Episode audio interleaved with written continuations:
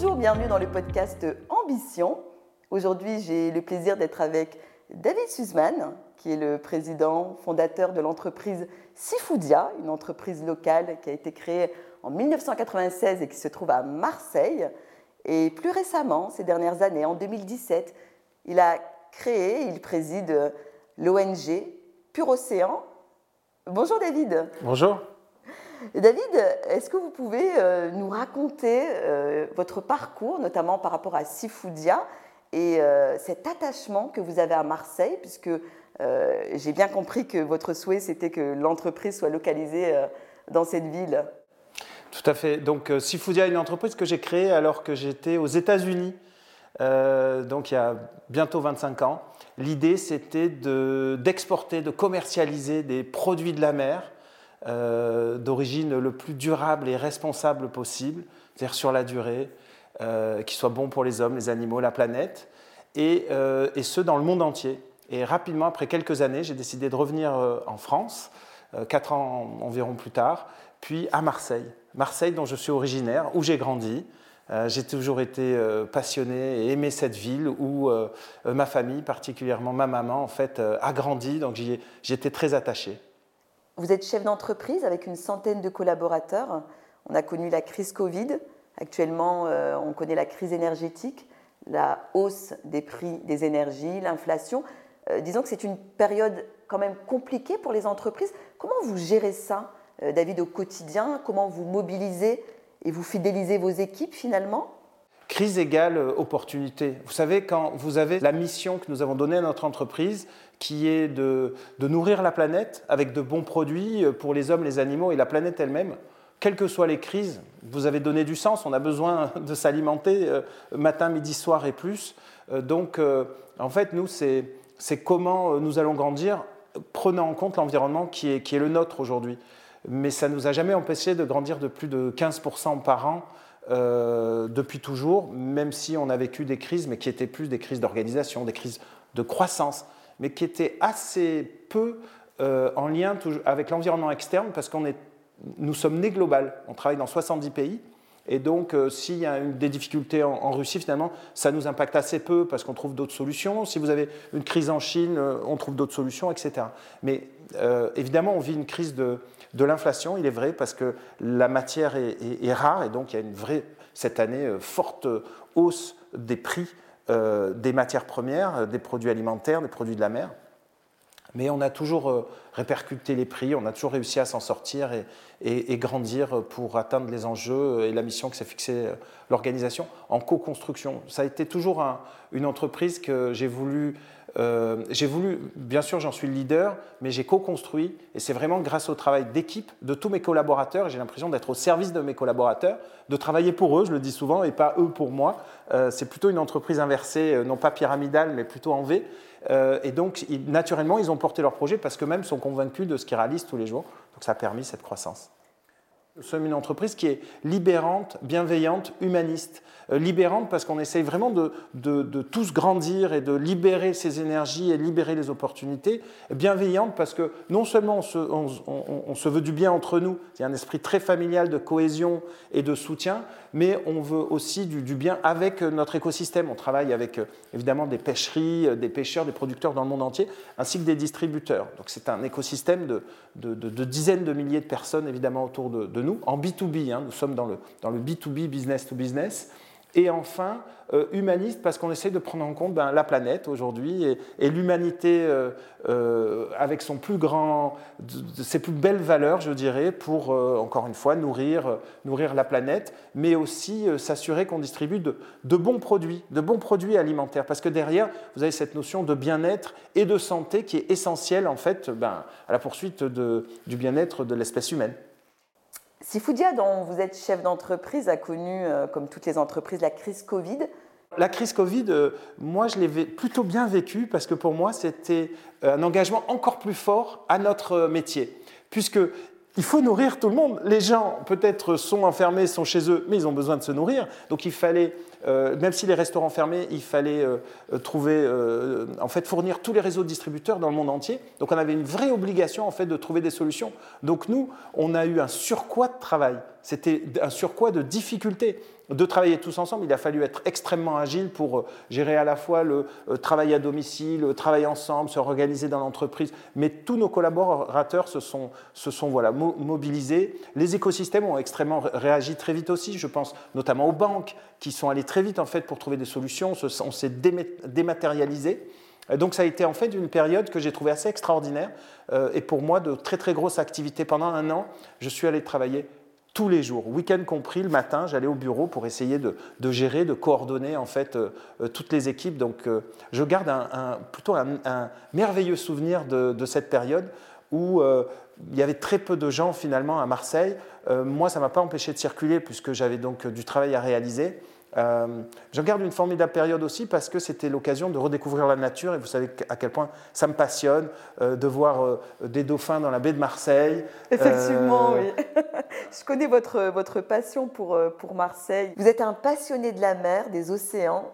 Ça fait une vingtaine d'années que vous naviguez. D'où vous est venu cet amour pour la mer? Alors d'abord, j'ai grandi au bord de l'eau, évidemment, à Marseille. Euh, mais très jeune, j'ai eu la chance de, naviguer sur des bateaux à voile. J'ai toujours navigué sur des bateaux à voile, euh, jamais sur des bateaux à moteur. Et euh, je me souviens au Frioul avoir la chance aussi de plonger avec des, bouteilles au large du Frioul et dans les calanques du Frioul, de pouvoir aller plonger à bouteille très très jeune, chercher des pipes ou découvrir cette biodiversité. Et donc j'ai eu ce regard d'enfant qui m'a mis très très à l'aise avec l'océan. Pour naviguer et le découvrir. Et ça m'a toujours fasciné.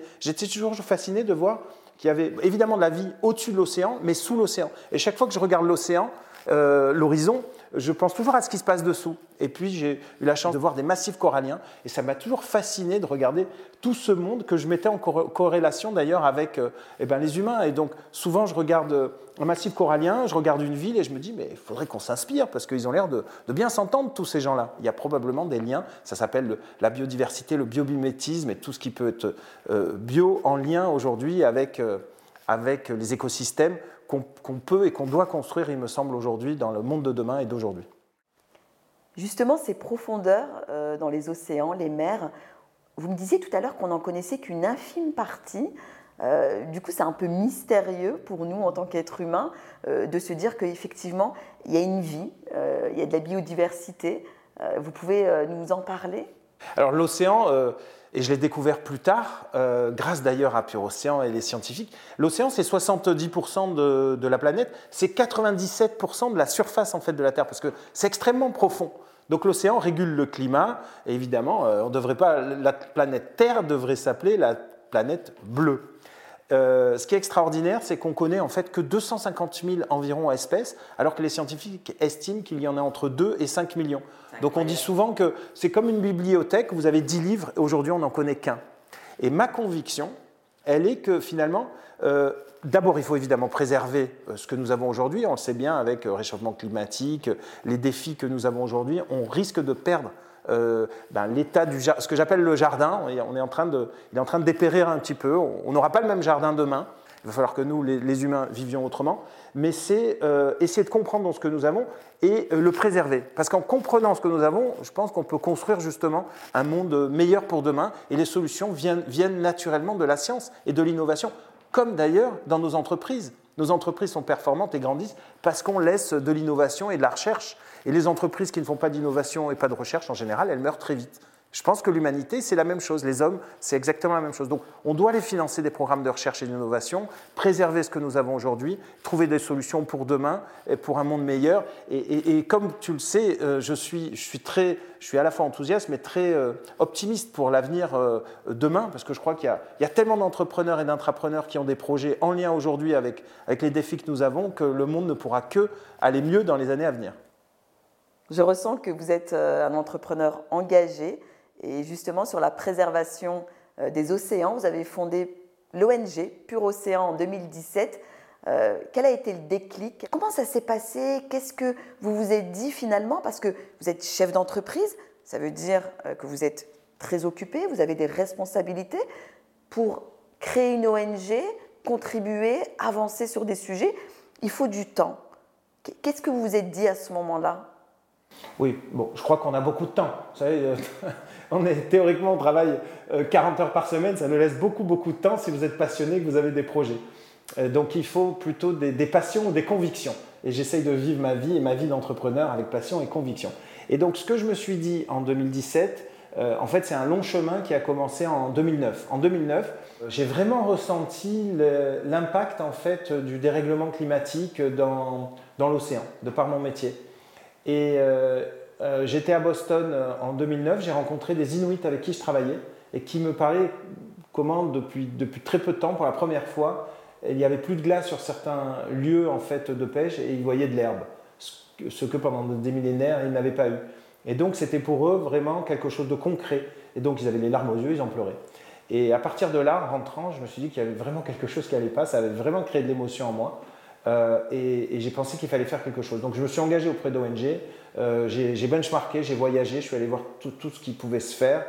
Et rapidement, euh, je me suis rendu compte que finalement, il y avait très peu d'ONG qui étaient vraiment sur le, autour du, du, monde de, de, la mer et de l'océan pour le préserver ou pour financer des programmes de recherche. Et quelques années plus tard, j'ai décidé de, donc créer une ONG. Euh, et donc j'ai travaillé euh, sur ce que pouvait être ce concept parce qu'il en existait dans le domaine du plastique, etc. Et j'ai essayé de trouver quelque chose qui, pouvait convenir aux entrepreneurs, qui, que je pouvais incarner, qui me plaisait profondément et qui avait du sens sur le très long terme et qui pouvait avoir un impact concret, réel, immédiat avec des actions euh, comme nous aimons faire nous les entrepreneurs, c'est de l'ultra concret. Mon métier aujourd'hui, ça fait 25 ans que je travaille avec les merveilles de la mer. L'océan est hyper ultra sensible. Des bancs de poissons ne sont plus au même endroit, les tailles ne sont plus les mêmes. En fait, le monde marin a beaucoup évolué euh, ces 25-30 dernières années, en plus du réchauffement. Et je le vis au quotidien, parce que c'est mon métier, euh, parce que je travaille dans les pêches tous les jours, et donc j'ai vu à quel point on, maltraitait l'océan maltraitait les espèces, c'était mal payé. Et j'ai toujours été donc sur des produits durables et responsables. J'étais sur euh, le parallèle avec l'agriculture serait du bio ou de la permaculture. Euh, mais évidemment, c'est une corde délicate en fait. C'est comment, comment réussir et développer son entreprise tout en impactant positivement. Et j'ai eu la conviction qu'il fallait non seulement porter ce, ce, discours tout en préservant l'océan. Je suis allé rencontrer de nombreuses ONG dans le monde entier euh, j'ai benchmarké, je suis allé euh, euh, particulièrement sur le territoire nord-américain où ils sont beaucoup plus mécènes que nous et plus engagés que, que nous en Europe. Et j'ai eu la conviction que non seulement il fallait les soutenir, ce que je faisais depuis déjà une dizaine d'années, financièrement, mais qu'il y avait la place pour d'autres ONG.